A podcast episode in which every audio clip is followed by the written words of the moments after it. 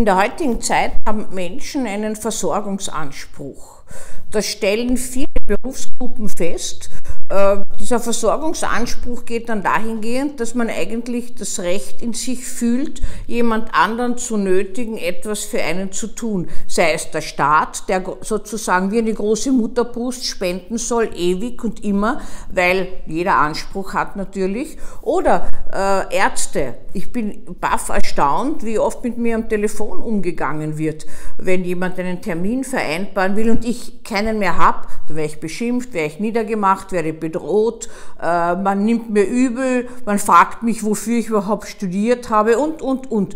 Diese Respektlosigkeit, dieses äh, gewissermaßen Nicht-Tolerieren von Grenzen ist eine fatale Auswirkung einer Wohlstandsgesellschaft mit einer Anspruchshaltung, die unerfüllbar ist, die eigentlich in die Sucht mündet. Es sollte wie in einem Schlaraffenland ständig alles verfügbar sein, natürlich unentgeltlich.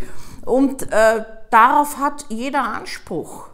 Wir Ärzte wissen inzwischen ein Lied davon zu singen und äh, auch wenn wir zum Beispiel in Therapiesituationen oder, oder in der Privatpraxis äh, der Ärzte spielt es sich genauso ab. Wenn jemand Atteste, Bestätigungen, äh, irgendwelche Entgegen, äh, Gegengutachten ähm, oder sonst irgendwas von uns verlangt und wir das nicht erfüllen können, weil wir diese Ansicht, die der Patient hat, einfach nicht vertreten und uns selbst schützen müssen, dann wird das nicht nur nicht akzeptiert, sondern es führt zu einer Auseinandersetzung in der Praxis.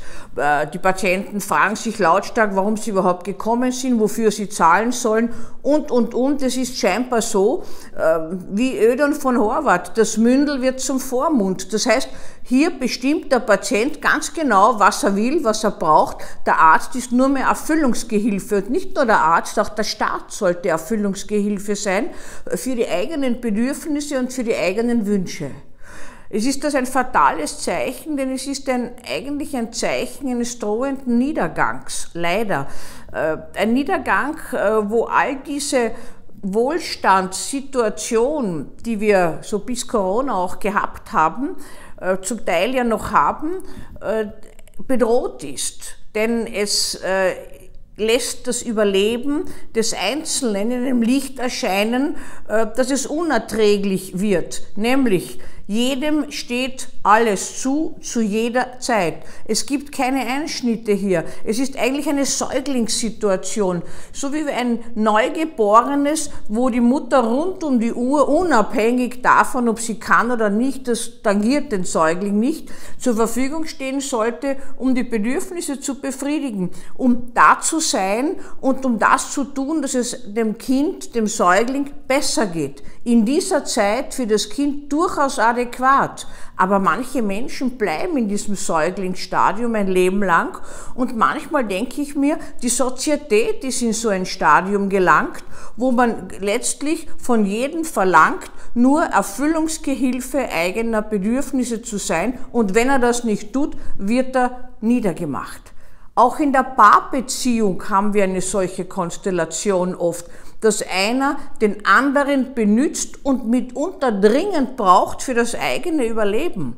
Und wenn der sich dann trennen will, kommt es zu Vernichtungsgefühlen, Wut, Rache, Hass tritt auf und man löscht den anderen aus ja, mörderische Gefühle treten auch auf, wenn beispielsweise in der Sozietät jemand nicht das tut, was ein, was, was ein anderer erwartet. Oder eine Ärztin, wie ich zum Beispiel, nicht, äh, nicht ein Attest schreibt, dass jemand arbeitsunfähig ist, weil ich eigentlich diese Patientin nicht als arbeitsunfähig erachte.